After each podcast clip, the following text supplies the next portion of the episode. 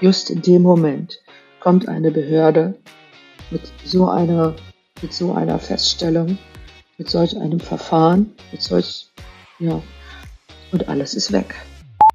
Hm, also äh, erstmal habe ich das irgendwie gar nicht so richtig realisiert und habe gedacht, das kann einfach nur ein Fehler sein. Die haben da irgendwas nicht richtig verstanden bei der Rentenversicherung. Der Moment, als dann die, die Mail von meinem Rechtsanwalt kam, dass jetzt auch das letzte Verfahren eingestellt wurde, ähm, da habe ich das richtig körperlich gemerkt, was da eigentlich für eine Last plötzlich ähm, wegfiel. Ein Buch schreiben, in einem fremden Land ein Unternehmen gründen, den ersten Mitarbeiter einstellen. Experten können euch dazu meistens nur die Theorie näher bringen. In unserem Podcast interviewen wir Selbstständige mit Praxiserfahrung. Sie erzählen von ihren Herausforderungen mit allen Höhen und Tiefen. Herzlich willkommen bei VGSD Story, dem Podcast des Verbandes der Gründer und Selbstständigen. VGSD Story findet ihr auf unserer Website vgsd.de und auf allen gängigen Podcast-Portalen. Hallo zusammen, mein Name ist Maxi und ich sage herzlich willkommen zu dieser neuen Folge von VGSD Story. Wir sprechen immer über die Selbstständigkeit mit all ihren Höhen und Tiefen. Und ich bin heute mit einer Frau zusammengeschalten, die in ihrer Selbstständigkeit auch genau diese Höhen und Tiefen schon erlebt hat. Christa Weidner kennen vielleicht einige von euch. Sie hat sich aus eigener Betroffenheit heraus stark mit dem Thema Scheinselbstständigkeit auseinandergesetzt und um auch andere darüber aufzuklären und Lösungsansätze für mehr Rechtssicherheit zu finden, ist sie vor einigen Jahren mit einer Vortragsreihe durch ganz Deutschland getourt und für ihr Engagement hat sie 2016 dann auch den Werner Bonhof Preis verliehen bekommen. Ja, hallo Christa, schön, dass du heute bei uns bist. Ja, hallo Maxi, danke für die Anfrage. ja, wir haben hier ja heute eine Schalte einmal quer durch Deutschland. Du bist in Hamburg, sitzt äh, auf, äh, ich weiß nicht, auf dem Balkon. So sieht das irgendwie aus bei dir? Ein bisschen, so halb, genau. halb auf dem Balkon, weil ich ja nicht die Nachbarn ähm, zu sehr belästigen möchte. genau, ja, und ich sitze hier in München, wie immer im, im VGSD-Büro. Und äh, ja, die Online-Geschichte macht dieses Gespräch äh, heute möglich. Und ähm, ich würde sagen, wir fangen vielleicht mal ganz äh, von vorne an. Vielleicht erzählst du uns zum Einstieg in die Folge, ähm, seit wann du selbstständig bist und ähm, wie es eigentlich dazu gekommen ist. Also was der Auslöser war, dass du den Schritt in die Selbstständigkeit gegangen bist? Mhm. Also ich bin jetzt schon, also seit der Jahrtausendwende bin ich selbstständig, seit mittlerweile dann 23 Jahren. Und ähm, es war von meiner Seite her nie geplant, mich selbstständig zu machen. Das Ganze passierte, weil ich meinen Job verloren habe und meinen Job habe ich verloren aus ganz persönlichen Gründen und weil mich ähm, das deutsche Arbeitsrecht dann am Ende des Tages doch nicht schützen konnte, ähm, davor den Job zu verlieren. Mhm. Ähm, genau, also da das ist so ein bisschen eine, auch eine frustrierende Situation eigentlich, dass wenn man eine ungerechtfertigte Kündigung, wenn die ausgesprochen wird, ähm, dass man sich da zwar vom Arbeitsgericht gegen wehren kann, aber am Ende des Tages das vielleicht gar nicht durchhält, wenn der Gegner die zweite oder dritte Instanz geht. Ich habe mhm. das damals dann abgekürzt und ähm, habe dann ähm, den Vertrag aufgelöst am Ende des Tages und ähm, habe mir dann überlegt, was ich tue und da war dann eine der Optionen die Selbstständigkeit. Okay. Am Ende des Tages ähm, bin ich dann auch sehr dankbar gewesen, dass ähm, das genauso passiert ist, wie es passiert ist. Mhm. Aber war das dann am Anfang für dich ähm, eher eine Notlösung, die Selbstständigkeit? Ja, absolut. Es war eine Notlösung, um einfach irgendwie weiter Geld verdienen zu können, in dem Maße, wie ich es vorher als Angestellte verdient habe. Mittlerweile ist es so, dass ich jetzt deutlich mehr verdiene. Ähm, aber ja, es war eine Notlösung, es war nie geplant und ähm, ich war mit meiner Selbstständigkeit dann auch relativ schnell sehr erfolgreich und hab, hatte versehentlich ein Unternehmen gegründet. versehentlich. ja, versehentlich, ja. Ich hatte von Anfang an sehr viel zu tun, sehr große Projekte und ähm, mit sehr vielen anderen externen, auch und Freelancern zusammengearbeitet. Und äh, das war so nie geplant. Das passierte einfach. Mhm. Einfach weil der Kunde zufrieden war mit dem, was ich gemacht hatte. Ja, cool. Das heißt, du hattest einen sehr guten Start in die Selbstständigkeit und die Auftragslage war, war immer gut.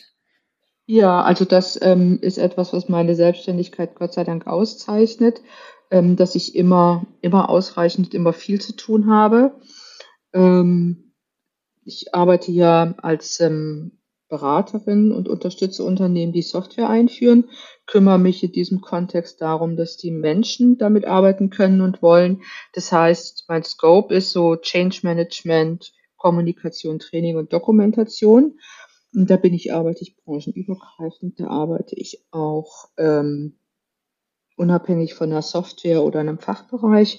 Und entsprechend, ähm, wenn jemand dann Experten braucht, ähm, dann stehe ich, stehe ich parat.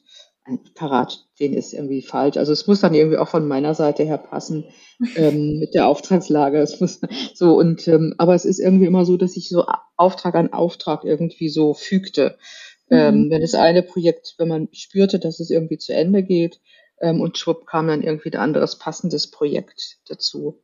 Ähm, war eine ganz, ganz interessante Beobachtung eigentlich.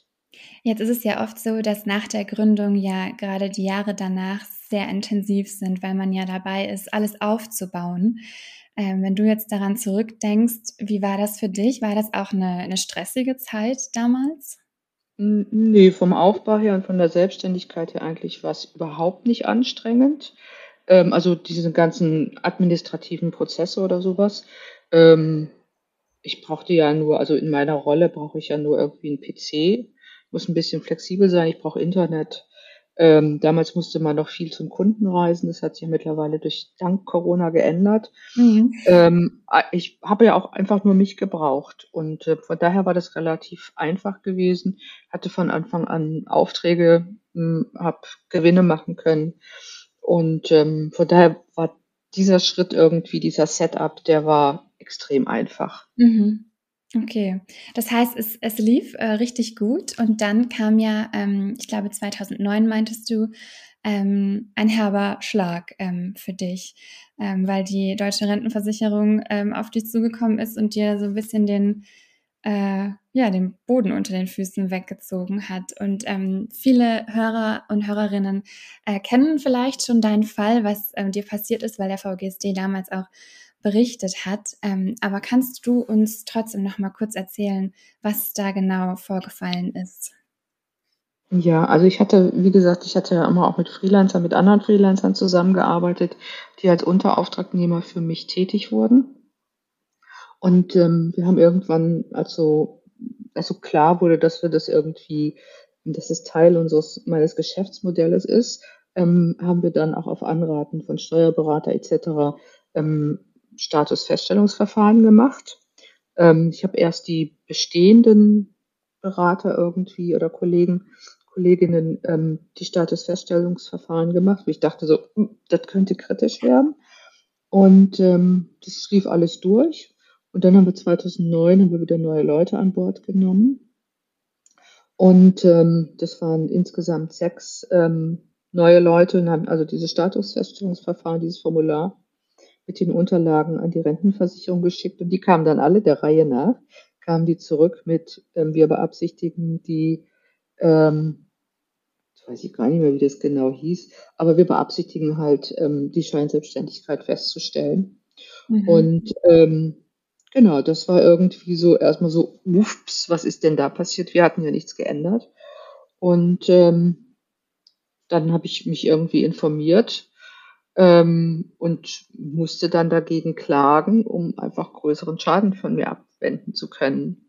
Ja. Ähm, weil ähm, wenn diese fünf, sechs Leute, wenn die scheinselbstständig gewesen wären, dann hätte man ja weiter zurückgeguckt und dann ähm, wären vielleicht irgendwie bis zu 70 Mitarbeiter oder Freelancer plötzlich scheinselbstständig gewesen und das hätte mir mhm. meine gesamte Existenz ruiniert von den Volumen, über die wir da gesprochen haben. Ne? Ja, das, ähm, das Problem war, du wärst dann ähm, quasi Arbeitgeber plötzlich gewesen und hättest ähm, Abgaben für, für die Angestellten dann plötzlich bezahlen müssen, oder? Ja, also die werden von der Sozialversicherung her wie Angestellte behandelt worden. Das heißt, ähm, die Sozialversicherungsbeiträge hätten gezahlt werden müssen. Und ähm, da man ja auf der Basis, also wenn man ein Arbeitsverhältnis hat, maximal bis drei Monate nach Ende dieses Arbeitsverhältnisses oder dieses Vertrages überhaupt auch Forderungen an so einen Mitarbeiter, Ex-Mitarbeiter stellen kann, hätte das bedeutet, dass ich also Arbeitnehmer und Arbeitgeberanteil ähm, bezahlen müssen. Mhm. Ähm, und das sind ja dann irgendwie auch so Summen, da möchte man gar nicht drüber nachdenken, ne? Ja. Ähm, genau, also es war, äh, es war halt auch irgendwie von der Argumentation her war es halt auch irgendwie so plötzlich anders als das, was man kannte. Es gab ja mal ursprünglich diese Kriterien, die, wenn man das Stichwort Schachselbstständigkeit irgendwie den Raum wirft, jeder auch sofort irgendwie abrufen kann. Also eigene Webseite, eigenes Briefpapier, mehrere Auftraggeber etc.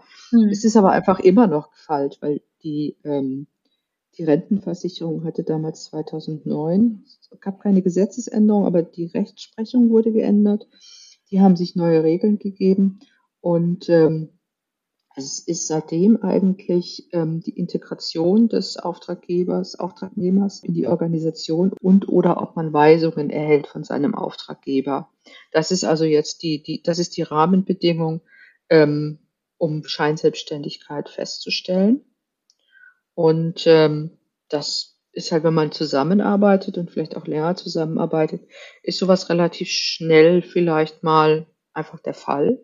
Mhm. Ähm, klassisches Beispiel ist ja zum Beispiel, dass man ähm, einen Rechner vom Kunden bekommt, dass man irgendwie vor Ort bei ihm im Büro sitzt, dass man irgendwie hm, vielleicht in so einen Dienstplan oder Urlaubsvertretung macht, ähm, dass man gesagt bekommt, wann man was wo machen soll ähm, und wie man es vielleicht auch machen sollte. Und das sind alles Indizien für eine Scheinselbstständigkeit. Mhm. Weißt du noch, als diese ähm, Briefe nach und nach bei dir eingeflattert sind, ähm, was war das damals für ein Gefühl? Hast du schon, also das ist ja, man ahnt ja dann wahrscheinlich schon, dass da ganz schön was auf einen zukommen könnte. Hm, also äh, erstmal habe ich das irgendwie gar nicht so richtig realisiert mhm. und habe gedacht, das kann einfach nur ein Fehler sein. Die haben da irgendwas nicht richtig verstanden bei der Rentenversicherung.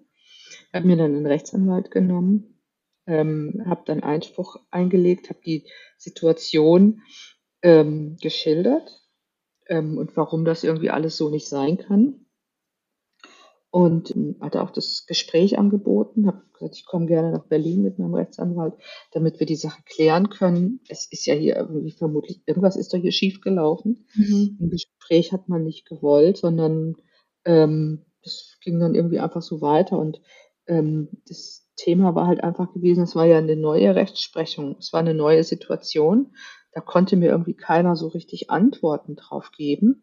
Ich habe mich auch an Verbände gewendet. Damals ähm, hatte ich den VGSD noch nicht, aber so Trainerverbände und so weiter, in denen ich aktiv war. Und die haben alle gedacht, so irgendwie so, wovon redet die überhaupt? Was will die eigentlich so? Und ähm, also es war eine, war eine neue Situation. Und ich habe also immer wieder und immer wieder auch mit Rechtsanwalt, Steuerberater, mit allen Menschen so drüber gesprochen, weil es gar nicht mehr aus meinem Kopf ging. Und ähm, wir kamen immer so auf dieses Ergebnis, wenn das so ist, wie es ist, wie sich das hier darstellt, dann ist das das Ende der Selbstständigkeit.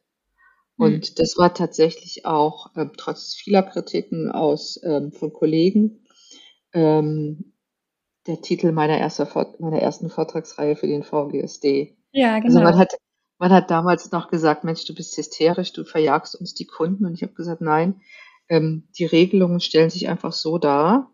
Und die Argumentation, mit der wir konfrontiert werden, dass es wirklich das Ende der Selbstständigkeit bedeutet, ähm, weil man nicht, also man darf ja zum Beispiel teilweise gar nicht ähm, redet man direkt mehr mit seinen Kunden oder also es sind ganz viele absurde Rahmenbedingungen, sehr schwammig auch, absichtlich glaube ich auch, weil es wird ja immer gesagt, es wird der Einzelfall geprüft und ähm, man fühlt sich, und das ist heute noch, also es ist in 2023 bis 2023 nicht besser geworden, sondern es ist sehr viel in meinen Augen dramatischer geworden auch noch.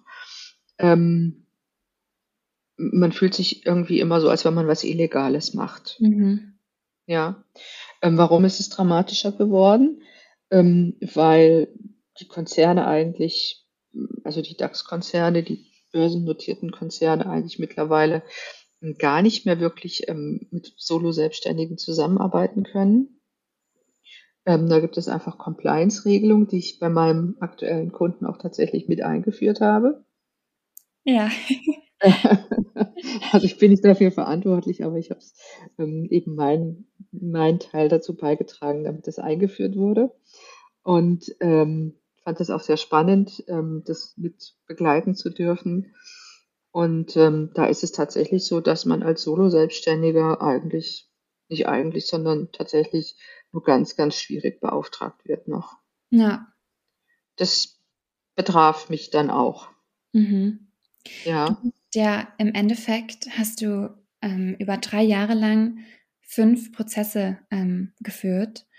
Mich würde jetzt mal interessieren, was dich während dieser Zeit am Laufen gehalten hat, weil das muss ja schon eine, eine große Belastung gewesen sein für dich und auch für deine Familie. Mhm. Also ich ähm, habe diese Belastung tatsächlich, ähm, also den Wegfall dieser Belastung, mhm. den habe ich extrem gespürt. Ähm, also der Moment, als dann die, die Mail von meinem Rechtsanwalt kam, dass jetzt auch das letzte Verfahren eingestellt wurde, ähm, da habe ich das richtig körperlich gemerkt, was da eigentlich für eine Last plötzlich ähm, wegfiel und das Gefühl gehabt, Mensch, es schlägt das Herz auch irgendwie wieder einfacher. Das war wirklich körperlich am Herz spürbar. Und ähm, ich habe tatsächlich drei Jahre nicht arbeiten können. Okay. Ich irgendwie, ich habe irgendwie, ich war immer beschäftigt, ich habe irgendwie tatsächlich nicht wirklich gearbeitet, habe auch kein Geld verdient in der Zeit. Wir haben von Rücklagen gelebt. Ich war, ähm, habe viel Vertrauen in meinen Staat verloren ähm, und ähm, habe es nicht verstanden, wieso man so mit mir umgeht. Ich bin ja eine, sag mal, ehrliche Bürgerin. Ich möchte meinen Bürgerpflichten nachkommen. Ich möchte meinen Beitrag leisten. Ich zahle meine Steuern und so weiter und so ja. fort. Und auch wenn Regelungen manchmal irgendwie unsinnig sind, aber man muss dann halt irgendwie Lösungen, über Lösungen nachdenken. Und ich würde mir einfach wünschen, und ich hätte mir immer gewünscht, dass mein Staat da irgendwie oder die Behörden, ähm, diese Ämter, dass die irgendwie mich nicht als Gegner sehen und als jemand, der, also dass da Vertrauen ist und dass man mit mir zusammenarbeitet und mir irgendwie ein Stück weit mich unterstützt, dieses Thema zu lösen. Stattdessen ist, wird man konfrontiert mit so einer mit so einer Situation und hat ja eine ganz andere Aufgabe als Unternehmer oder als Selbstständiger. Ähm, und da hätte ich mir einfach gewünscht, dass man mich da unterstützt und habe sehr viel, sehr, sehr viel Vertrauen eigentlich in, in, in den Staat und in die Institutionen und in den Umgang miteinander ähm, an der Stelle verloren. Mhm. Ähm, ich war bei der ersten Gerichtsverhandlung, die war, glaube ich, in Gelsenkirchen damals, ähm, war ich persönlich anwesend und äh, das war ganz interessant gewesen. Die, es war eine Richterin. Und diese Richterin sagte damals zur Rentenversicherung, die war auch anwesend, auch mit Vertretern aus Berlin, was untypisch war. Ähm, wissen Sie, ich habe ja nun viele Verfahren irgendwie, wo es um Scheinselbstständigkeit geht. Aber das hier das ist doch irgendwie so eindeutig nicht scheinselbstständig. Ich weiß gar nicht, warum wir hier sitzen. Ähm, das war das erste Mal, wo ich so dachte so, ah, guck mal, da denkt jemand irgendwie dann doch genauso wie du, ne? Mhm. Ähm, das waren neue Regeln, die da ähm, mit angewendet, die mit angewendet wurden, die damals auch noch nicht so bekannt waren, auch scheinbar bei der Richterin nicht. Ähm, also es war sehr viel Vertrauen und es hat ähm, meine Familie insgesamt extrem belastet. Ähm, und ich glaube, es hat auch wirklich dann am Ende des Tages, nicht jeder kann ja damit umgehen. Ich selbst habe ähm, über das Buch, was ich geschrieben habe und über meine Aktivitäten für den VGSD und in diesem ganzen Kontext, ähm, habe mich irgendwie so ein bisschen daran abarbeiten können. Ähm, habe irgendwie gelernt, damit umzugehen und das zu akzeptieren. Und ähm, habe dann aber tatsächlich natürlich am Ende des Tages wieder als, also danach, als es dann es überstanden war, habe ich ja dann auch wieder als Solo-Selbstständige weitergearbeitet, ganz ja. alleine. Ähm, und das Leben wurde natürlich für mich dann auch wieder sehr viel härter und ähm, ähm, um irgendwie die Familie irgendwie versorgen zu können. Ne? Ja. Also da, ähm, ich meine, es ist einfach so absurd, wenn man überlegt, man investiert neun Jahre seines Lebens in den Aufbau seines Business, ist erfolgreich, hat irgendwie tolle, also wirklich tolle Erfolge, tolles Einkommen. Man fängt an, Mitarbeiter einzustellen, weiter aufzubauen und so weiter.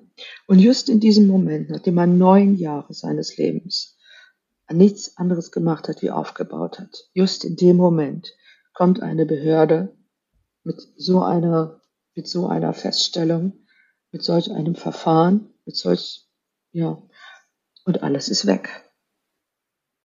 Das können sich viele, glaube ich, nicht vorstellen. Und genau deswegen sprechen wir jetzt hier drüber, weil ja, das ist, ähm, das ist so wichtig, weil, also ich weiß nicht, kann man das sagen, dass es eigentlich, kann sowas jeden treffen, jeden, der selbstständig ist? Ja, natürlich. Ja, ja, ja. Mhm. Mhm. Was ich sehr spannend finde, du hast ähm, trotz diesem, ja, dieser belastenden Zeit und ähm, dieser Riesenherausforderung hast du dich danach äh, wieder für die Selbstständigkeit entschieden. Und ähm, das finde ich sehr spannend, weil du hättest ja auch sagen können, so, nie wieder mache ich äh, sowas und da ähm, suche ich mir lieber einen angestellten Job. Warum hast du dich wieder selbstständig gemacht? Es ist finanziell einmal, muss man ganz klar sagen. Ähm, zum Zweiten ist es einfach so, dass ich ähm, in dieser Konstellation, in der ich aufgestellt bin, einfach das Gefühl habe, dass ich meine Kunden viel besser unterstützen kann, ähm, ihnen eine viel bessere, zugeschnittenere, auf ihre Bedürfnisse zugeschnittenere Leistung eigentlich ähm, äh, anbieten kann oder für sie erbringen kann. Also viel besser zu den Anforderungen des Unternehmens passe. Mhm. Ähm, ich, ich bin, ich muss ja ein Teamplayer sein, weil ich in Projektteams arbeite. Ähm, es ist manchmal schon auch ein bisschen einsam, gerade jetzt auch mit der Homeoffice-Situation. Man gehört ja irgendwie nicht wirklich, man hat keine Organisation, zu der man gehört. Man gehört auch nicht wirklich zum Kunden dazu. Man ist Teil von so einem Projektteam, aber ja auch auf ähm, eine ähm, definierte Zeit. Ja. Ähm, man ist nicht wirklich Teil davon. Ähm, das ist manchmal schon auch ein bisschen eine Herausforderung, muss ich sagen. Aber insgesamt bin ich mit der Art und Weise, wie ich arbeiten kann, was ich für meinen Kunden an Leistung erbringe, was ich ähm, für den tun kann. Manchmal bin ich ja wie so eine freie Radikale da in den Unternehmen unterwegs. Und das kann ich halt wirklich auch nur, weil ich, ich habe kein Unternehmen im Hintergrund, dessen Ziele ich erreichen muss. Hm. Ich muss einfach nur die Ziele meines Kunden erreichen oder die Vorgaben meines Kunden ähm, erfüllen, termingerecht etc. Ähm, und jetzt durch die Homeoffice-Situation, die halt auch den Vorteil hat, kann ich das halt auch wirklich alles für mich selbst steuern, wann ich das und wie, wie und wo ich das mache. Ähm, das ist eine unheimliche Freiheit, die ich äh, mittlerweile extrem genieße. Und ähm, ja, also das, das waren die Gründe eigentlich, warum ich in der Selbstständigkeit erstmal, muss ich sagen, geblieben bin. Die Situation hat sich ja mittlerweile geändert. Da kommen wir aber auch noch, glaube ich, drauf zu, drauf zu sprechen. Ja, genau. Ähm, jetzt, also nachdem das Ganze mit der DHV passiert ist, du hast dich wieder selbstständig gemacht und du warst ja dann auch wahnsinnig aktiv im Kampf gegen die Scheinselbstständigkeit unterwegs und hast für mehr Rechtssicherheit ähm, gekämpft, warst da sehr präsent. Ähm, wa warum hast du ähm, dich dazu entschlossen, darüber zu sprechen? Naja, also weil ja die Situation für mich ähm, das war schon sehr extrem gewesen, was mir da passiert ist. Und ähm, wie gesagt, auch ist, ist ja heute auch noch für mich sehr emotional, wenn ich darüber spreche. Ich weiß nicht, ob das manchmal spürbar ist jetzt hier an der Stimme, die bricht. Ähm, das war wirklich so ein großes, riesengroßes Thema, ähm, wo ich auch so eine große Ungerechtigkeit empfand. Und ähm, Genau, das war mir wichtig, dass man, dass man, dass irgendwie andere Menschen davor zu bewahren, dass sie da irgendwie blauäugig einfach reinlaufen in so ein Problem, mhm. ähm, dass sie, dass sie sich darüber bewusst sind und dass sie vielleicht sich darauf vorbereiten können.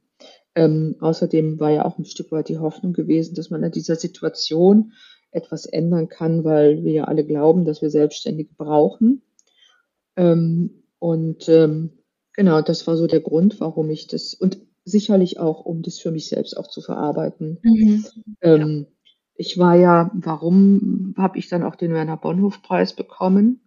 Ähm, weil ich über einen ganzen längeren Zeitraum eigentlich die einzige Person war in Deutschland, die unter ihrem Namen mit ihrer Geschichte zu diesem Thema an die Öffentlichkeit gegangen ist. Ganz, es hat ja, es gab ja andere, die da auch Themen mit hatten, aber die sind, die haben Angst gehabt vor den Repressalien, mhm. ähm, denen sie vielleicht potenziell ausgesetzt sind, wenn sie da irgendwie ähm, an die Öffentlichkeit gehen und ähm, diese Kritik üben. Und ich habe ähm, in dem Sinne ich weiß gar nicht, ob man sagen kann, dass ich Kritik geübt habe. Ich habe ja aufgeklärt über die Situation und über die und habe auch so ein bisschen die Absurdität dieser Situation für uns Selbstständige dargestellt.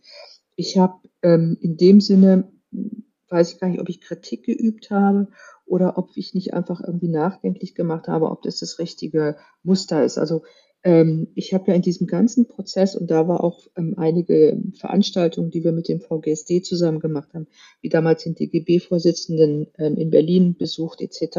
Durch diese ganzen Diskussionen habe ich auch immer mehr verstanden, was da eigentlich passiert und warum mhm. das irgendwie passiert.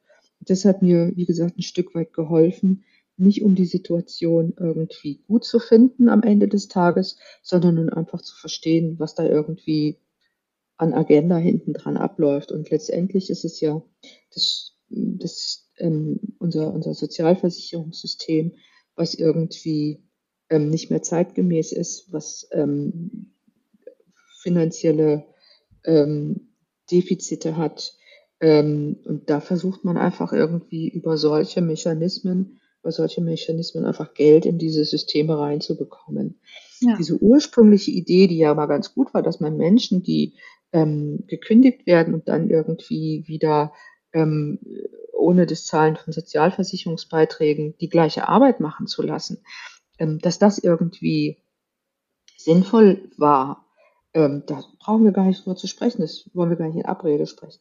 Aber die Art und Weise, wie sich sowas dann verselbstständigt und vielleicht auch ein Stück weit missbraucht wird, das ist etwas, ähm, wo man, glaube ich, einfach mal insgesamt vielleicht auch bei anderen Themen einfach viel deutlicher nochmal hingucken sollte. Mhm. Ne? Ja. ja. Genau. Als du den Preis bekommen hast, ähm, hast du dich gefreut? War das vielleicht auch ein bisschen Genugtuung für dich? Genugtuung würde ich nicht sagen. Ähm, ich war damals beim Kunden gewesen, als der Anruf kam von der Werner Bonhoff Stiftung. Ich hab, da habe ich in Tränen gestanden. Also äh, das war wirklich sehr, sehr emotional. Ich habe mich das erste Mal irgendwie ähm, wie soll ich sagen, wie habe ich mich gefühlt? Ich, ich meine, ich habe auch vorhin schon gesagt, hm, man hat das Gefühl, man macht etwas Unerlaubtes, etwas, etwas, was nicht dem Gesetz entspricht. Mhm. Das ist für mich ähm, ein großes Thema. Und ähm, das war irgendwie so eine Anerkennung von dem, was ich da irgendwie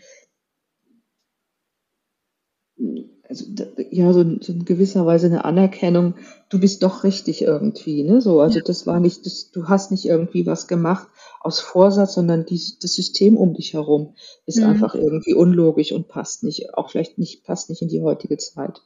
Ja. Und ähm, das war eigentlich so mehr das. Und ähm, ja, ja, dieses Gefühl, dass da irgendwie auch andere Menschen sind, die das verstehen, ähm, dass es irgendwie eigentlich so nicht sein sollte wie es ist. Ne? Ja. Das war irgendwie so ein bisschen, ja, und es hat, es hat auch insgesamt diesem, diesem Thema der Scheinselbstständigkeit ähm, gut getan. Ähm, viele Menschen, mit denen ich später ähm, dann auch noch drüber gesprochen habe, ähm, wenn ich gesagt habe, dass ich diesen Preis gewonnen habe, das war irgendwie so, Mensch, ähm, die hat doch nichts Illegales gemacht und ähm, also das war so eine Würdigung irgendwie ein Stück weit gewesen, ja. Ja.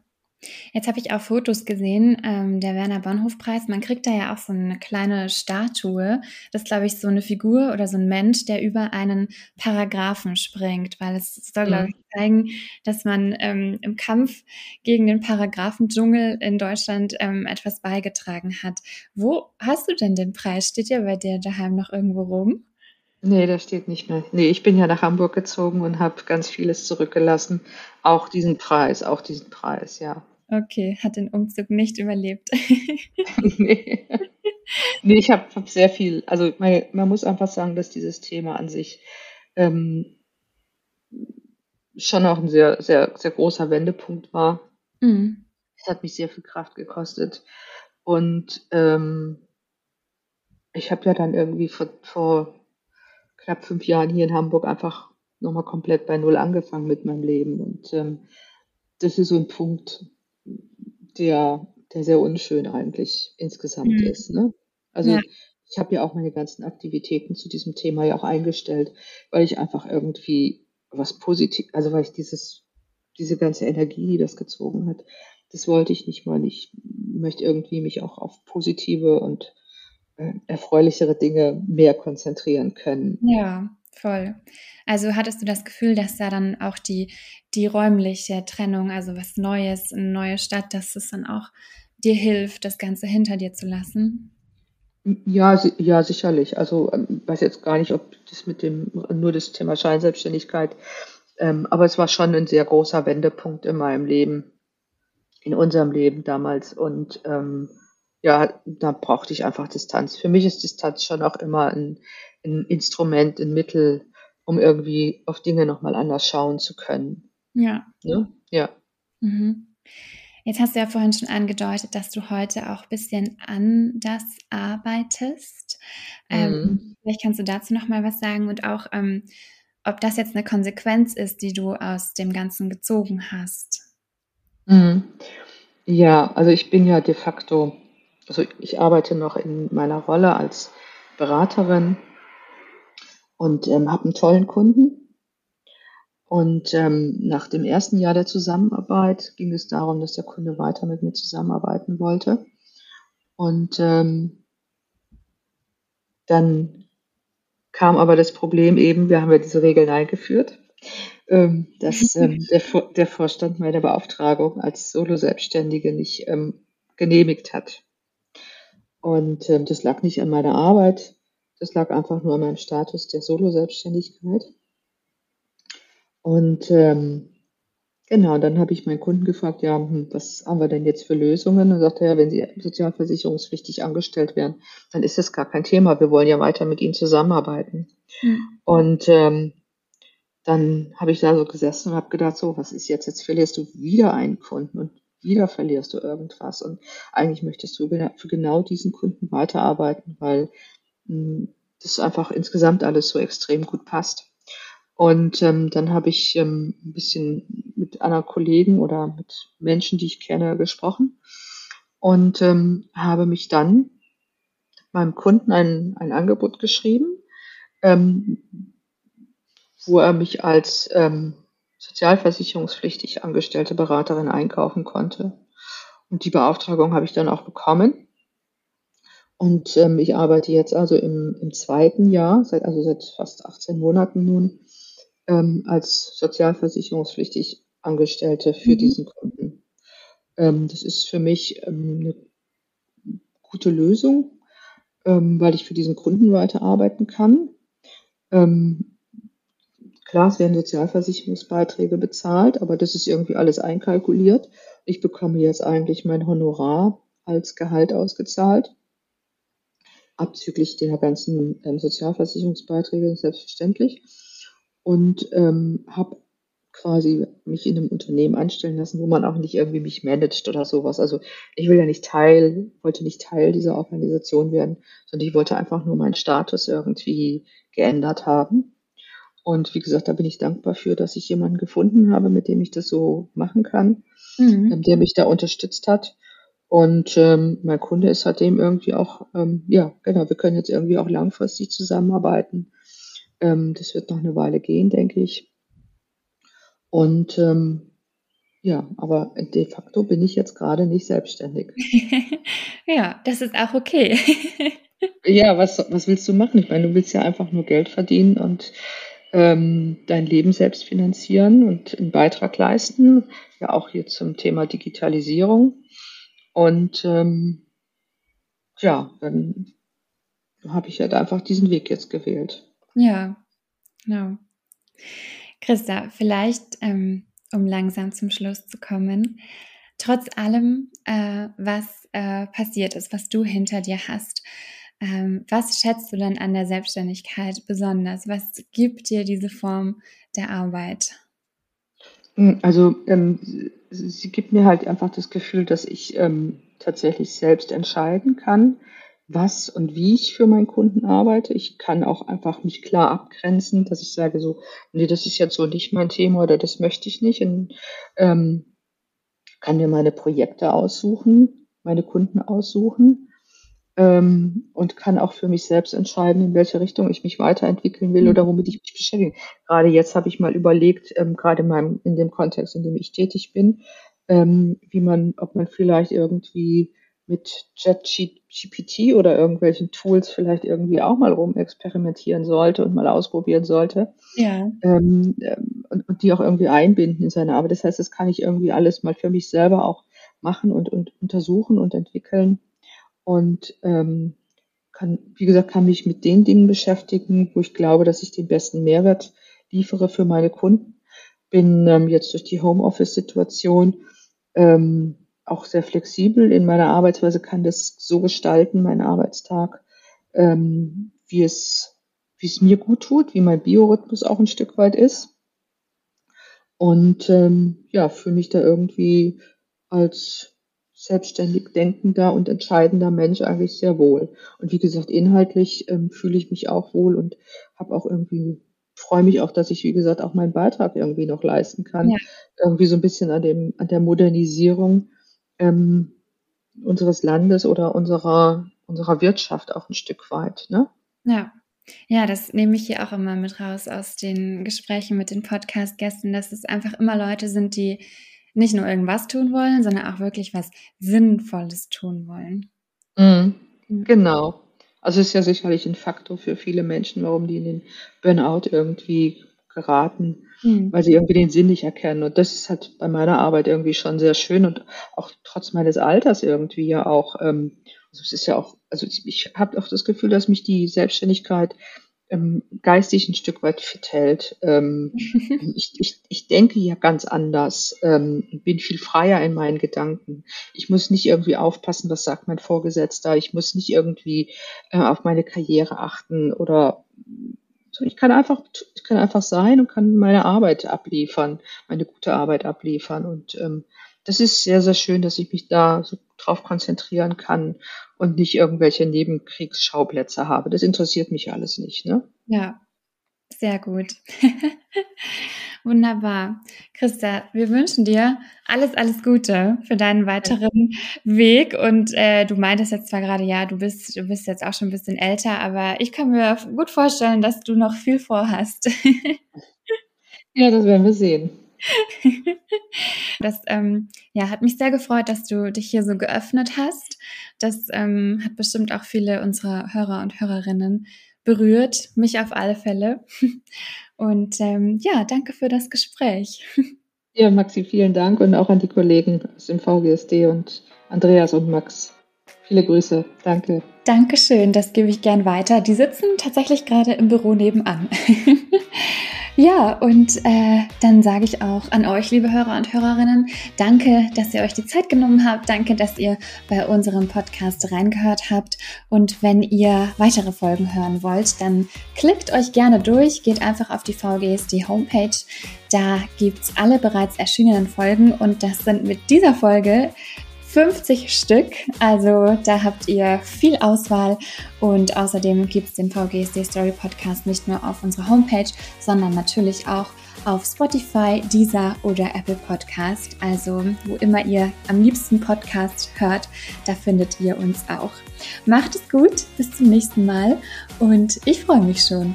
VGSD Story findet ihr auf unserer Website vgsd.de und auf allen gängigen Podcast-Portalen.